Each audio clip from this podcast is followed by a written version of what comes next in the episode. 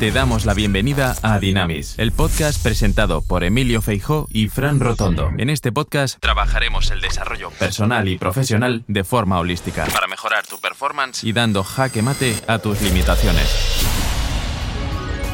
Muy buenos días a todos. Bienvenidos al podcast número 2 de Dinamis. Mi nombre es Fran Rotondo y antes de darle la presentación a Emilio y, y saludarlo, la verdad que vamos a estar tocando y darle un, cierre de unos minutitos al podcast número uno, que fue muy enriquecedor y muy vasto. Emi, querido, ¿estás por ahí? ¿Cómo estás? Muy buenos días a todos, muy buenos días Fran, aquí estoy, muy bien. Bueno, me alegro mucho. En primer lugar, Emilio, agradecerte la dedicación y el fervor que le pusiste al primer podcast. La verdad, necesitaba y quería que la gente te escuche ya que es una materia la cual la tenés bastante, bastante, bastante trabajada por tu vasta experiencia y a su vez también porque has pasado primero desde un lugar a nivel corporativo y, y escalando desde tus inicios como simple colaborador hasta altas gerencias y eh, a lo largo de todo este tiempo has podido trabajar, pulir, estar inmerso dentro del ámbito corporativo, ahora desde fuera como consultor. Así que bueno, nuevamente agradecerte por la exposición que hiciste del primer podcast para darle el inicio me tomé la libertad de disfrutarte. En realidad vos lo sabés y no me has hecho trabajar para nada, al contrario, he disfrutado cada segundo y me has dado un espacio en el cual yo quiero agradecerte lo que siento y lo que de alguna manera intento reflejar en mis clientes con sus empresas y que deje de existir esas ellos y nosotros, comience a haber un compromiso en la gente, comience a sentirse que la camiseta está transpirada, acá la clave es que la transpiren. Todo esto realmente nos damos cuenta que estuvo bajo el paraguas de la comunicación. Y la comunicación, ni más ni menos, está presente en todos los ámbitos de nuestra vida, a nivel familiar, a nivel amigos, a nivel empresa, a nivel político. Una comunicación clara, concreta, efectiva, lo que hace realmente es facilitar todo. Facilita los encuentros, facilita los acercamientos, facilita los entendimientos, evita discusiones, genera diálogos, genera acercamientos, genera una buena llegada a la gente.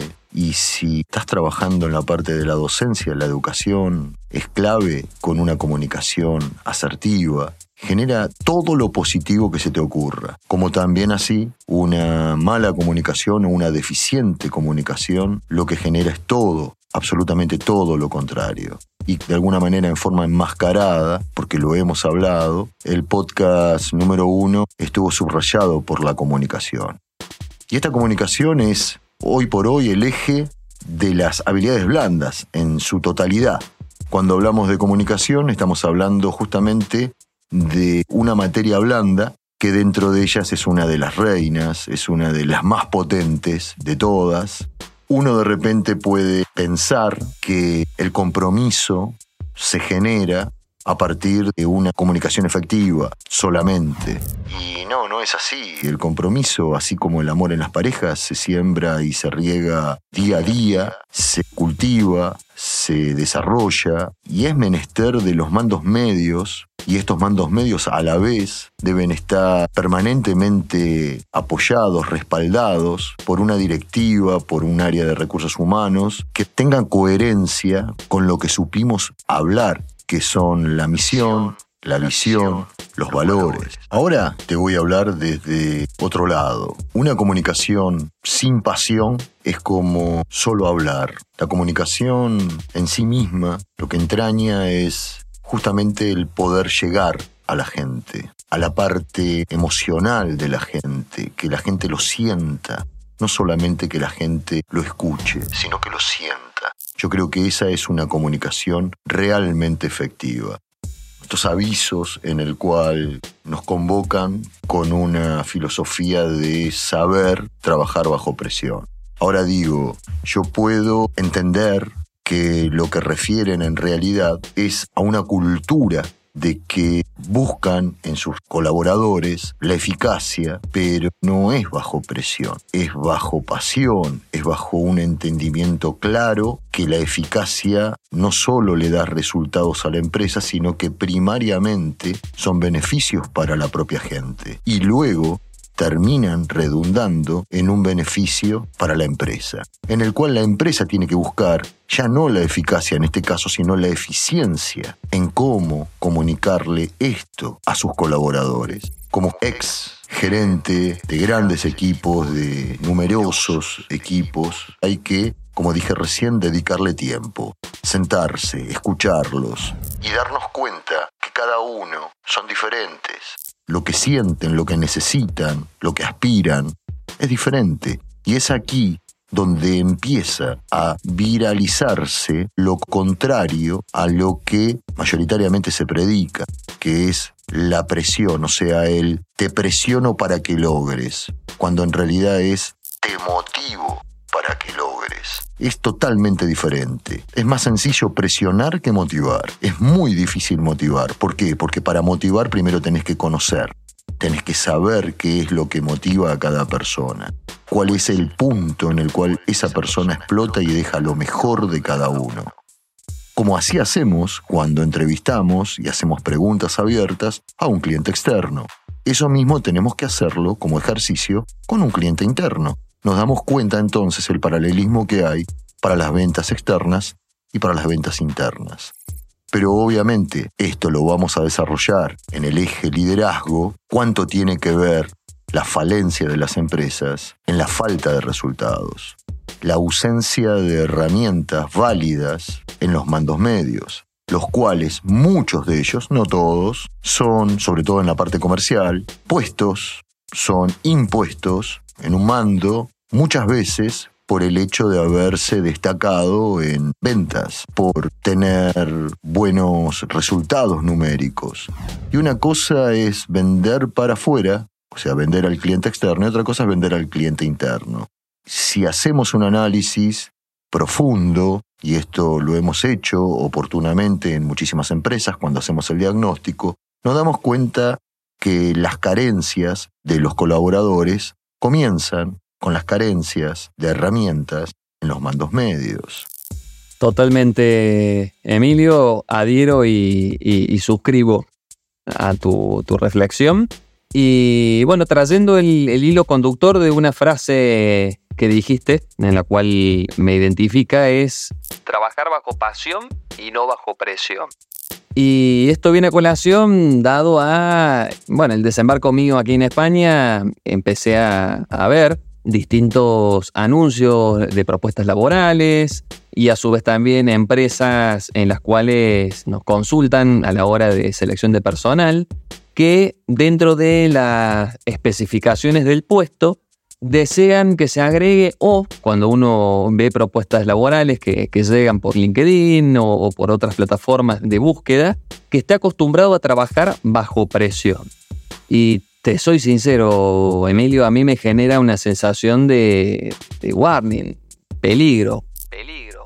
¿Por qué motivo me está diciendo o adelantando que tengo que estar acostumbrado a lidiar con la presión? ¿De qué presión estamos hablando?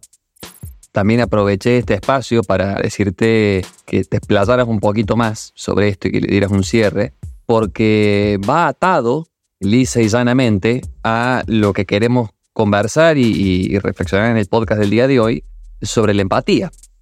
¿Qué es lo que se genera cuando sucede lo que vos comentaste, lo que bien expusiste? Se genera una falsa empatía o una empatía errónea, no falsa porque la empatía, si nos vamos para el lado netamente de las neurociencias, está relacionada con las neuronas espejo. ¿sí? ¿A qué me refiero con las neuronas espejo? Las neuronas espejo en el campo de la neurociencia son un tipo particular de neuronas que están siendo muy estudiadas en la actualidad de manera intensa debido al rol en el aprendizaje de la imitación y la vida social. Entonces, esas neuronas espejo que dentro de nuestro cerebro se ubica en el hemisferio izquierdo, cerca de lo que es el área de Broca, que sería la región del habla y procedimiento del lenguaje, Y esas neuronas se activan cuando un individuo va identificando una acción que el otro está llevando a cabo como si fuera él mismo el que la está realizando. ¿A qué voy con esto? En paralelismo, sí, nos incitan a trabajar bajo presión y uno empieza a vincularse en esas neuronas espejo con nuestros mandos medios, nuestro CEO, con la cabeza que tengamos arriba, genera un efecto que va todo lo contrario a lo que toda empresa quiere transmitir en su misión, valor o visión de cómo llevar a cabo las cosas. Y termina generando esto que bien decías, de gente con muchísimos valores que se corrompe en el sistema por el miedo de la presión, porque tiene que generar a toda costa. Entonces un poquito va ligado a qué es lo que estamos tratando de comunicar o transmitir realmente a un colaborador para que lleve a cabo una actividad y un representar la marca, el, famoso ponerse la camiseta de la empresa. Si la comunicación de arriba, de forma hoy por hoy a nivel ochentosa, noventosa, como hablábamos al principio del podcast, se genera de una forma netamente vertical y por un lado únicamente se toman jóvenes, ya personas de 45 para arriba están fuera del mercado, y uno toma ese recurso porque es disruptivo, porque es creativo, porque, mm, entre comillas, no está sesgado a distintos tipos de hábitos laborales, ¿qué le estamos transmitiendo? Si después cuando empieza a ser creativo, cuando empieza a, ser disruptivo, lo tomamos como que falta de compromiso, como que no se está tomando el lineamiento de la empresa, desinterés. Y bueno, infinidad de ejemplos en los cuales podemos seguir hablando y, profundizando. Pero en esto, Emilio, me gustaría que me des el punto de vista, si bien yo me tomé la libertad de meterme en el campo de las neurociencias un poquito para, para definir la empatía desde ese ámbito, pero desde tu amplia trayectoria y, y, un poquito dando lineamiento a lo que comentábamos, ¿estás de acuerdo con esto de la empatía? ¿Crees que tiene que ver?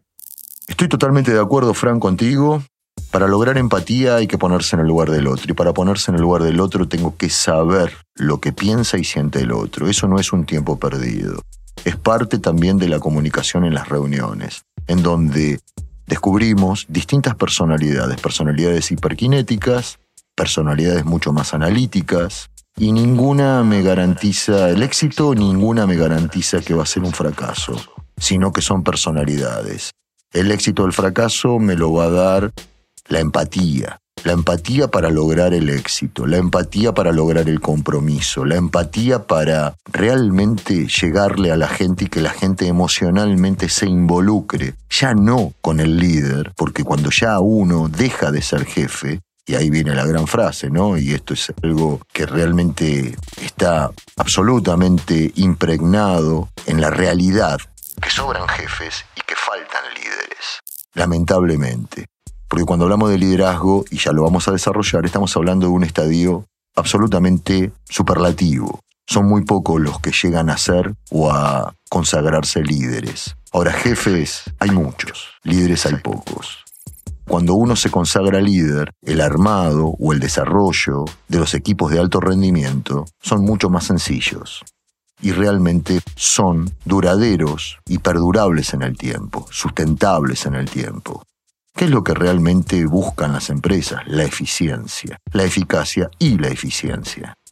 Ahora, por otro lado, me gustaría hacer un parangón, porque es imposible no hacer un parangón con el deporte. Nosotros escuchamos a los técnicos, los grandes técnicos hablo, ¿no?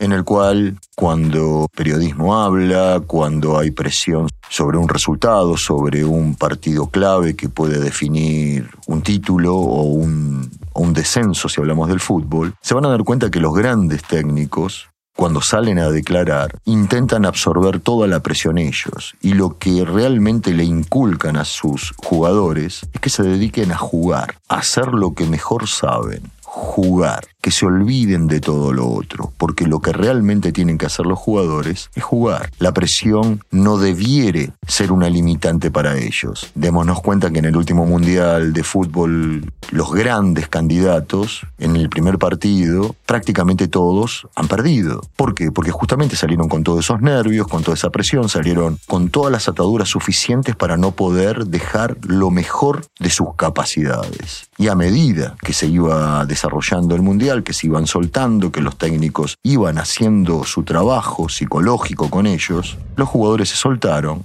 y los jugadores mostraron sus verdaderas dotes, sus verdaderos niveles, jugadores de alto rendimiento desde ya. Ahora, si lo llevas a lo comercial, que los vendedores solamente se dediquen a lo que les gusta, que es vender. Porque obviamente todo arranca en el inicio cuando estamos incorporando a esos vendedores y hablamos del área comercial. Tenemos que buscar perfiles de vendedores y el perfil del vendedor, el vendedor realmente que siente la venta, la venta le gusta. Entonces dejémoslo, dejémoslo vender ayornémoslo con un montón de herramientas o con las herramientas necesarias que les hace falta, pero quitémosle presión. Saquémosle el miedo, que se dediquen a vender, a ser eficaces, a lograr objetivos. La sociedad y el que les habla, estamos preparados, concientizados, que nadie se acuerda del 2 ni del 3. Todos recuerdan el 1 y tuve la suerte de tener un mentor en el cual me generó una mentalidad netamente competitiva, netamente ganadora, pero la vida me enseñó que además de todo eso existen métodos para lograr y sustentarse en el tiempo. Ser dos no existe, ser uno es la clave, pero disfrutando, porque disfrutando la vida útil de ese vendedor es muy extensa. Escuchamos muchas veces vendedores que dicen estoy quemado. Hay una frase que dice, y es muy, muy conocida en todo el mundo, que dice, se mueve como pez en el agua. Bueno, el vendedor suelto, el vendedor comprometido, el vendedor que disfruta con pasión lo que hace, no se quema. Realmente puede durar muchísimos años porque se mueve como pez en el agua. Qué buena frase. Sobran jefes y faltan líderes. Y a nivel de liderazgo estamos hablando obviamente de lo que es un liderazgo positivo que viene a cabo con liderar con el ejemplo, desde el comportamiento, lo que bien decías vos, asumir el protagonismo, pero a través de una comunicación precisa y eficiente. A su vez también el poder bajar la presión. Esto que bien vos decías, los técnicos asumen toda la responsabilidad y a la hora de comunicar, informan, ellos no tienen ningún tipo de obligación de ganar. ¿Y qué positivo sería si fuese a nivel empresarial de esta forma? estamos hablando que incidiría un 70% de positivismo, un liderazgo positivo dentro de una organización, porque un colaborador que se siente cómodo, que se siente parte, que se siente escuchado y valorado, va a producir a una escala nunca antes vista dentro de los parámetros normales, si hablamos de forma numérica. Porque en definitiva, con esto que estamos hablando, no estamos poniendo en tela de juicio los objetivos, ni poniendo en tela de juicio el rendimiento, ni poniendo en tela de juicio los márgenes de contribución marginal en los cuales nos movemos a nivel corporativo, ni mucho menos, sino es cómo podemos, a través de una comunicación efectiva, proactiva, no reactiva, generar que esos niveles no solamente se mantengan, sino que se incrementen generando a su vez también un sentimiento de pertenencia. Vamos a jugar con la parte límbica del colaborador. En la parte límbica del, cerebro, que va más ligado a la cuestión de las emociones, que va más ligado, es a lo que nosotros nos parecemos a los mamíferos, el sentimiento de comunidad, el pertenecer a la comunidad y cuidar de esa comunidad y sentirnos cuidados. Si enfocamos un mensaje puesto desde una comunicación efectiva, desde una escucha activa y desde el concepto pleno de lo que es la empatía, vamos a generar que ese colaborador se mueva como pez en el agua, como decías. Que se desenvuelva de una forma cómoda y genere muchos mejores resultados sin sentirse que está trabajando bajo presión. ¿Sí? Sino que se sienta comprometido, que se sienta apasionado, que se sienta que sin su aporte o sin su contribución, la empresa no va a tener ese granito de arena que se necesita para poder conformar ese gran desierto. Creo que podríamos seguir, Emi, no sé qué opinás vos, pero podríamos seguir para cuatro o cinco podcasts más. Así que me encantaría que ahora sí demos los disparadores y las preguntas disparadoras que engloben lo que vamos a trabajar en el próximo podcast. Adelante y todo tuyo, querido amigo. Como dijiste vos, vamos a dar el cierre y lo vamos a dejar con tres preguntas. La presión, ¿atenta contra los buenos resultados, contra la eficacia de los vendedores? La presión, ¿atenta contra la permanencia y el compromiso de los vendedores? La presión contribuye en muchos casos a que personas con grandes valores terminen infringiendo las normas de la empresa muchas veces por el solo hecho de tener miedo a ser despedido. Fran, un gusto enorme, yo también te saludo, les mando un abrazo a todo el mundo que nos está escuchando, que nos está siguiendo y nos encontramos en el próximo podcast, Fran. Para la gente que recién nos escucha o que recién se está sumando, les comentamos que nos pueden seguir y los invitamos a que nos sigan y que nos puedan canalizar y volcar todas sus dudas, inquietudes, si están de acuerdo, si no están de acuerdo. Espero de corazón, voy a hablar en plural, esperamos de corazón porque sé que Emilio comparte lo mismo, que les haya sumado, que les haya aportado y nos pueden seguir en www.emiliofeijocoaching.com. Les deseo que tengan una muy buena semana. Hasta la próxima y un gran saludo para todos. Este podcast y todo audio de Emilio Feijo Coaching está postproducido por Baba Studio. Ediciones profesionales. Creamos y producimos audio de alta calidad a nivel internacional. Arroba Baba Studio de Argentina al mundo.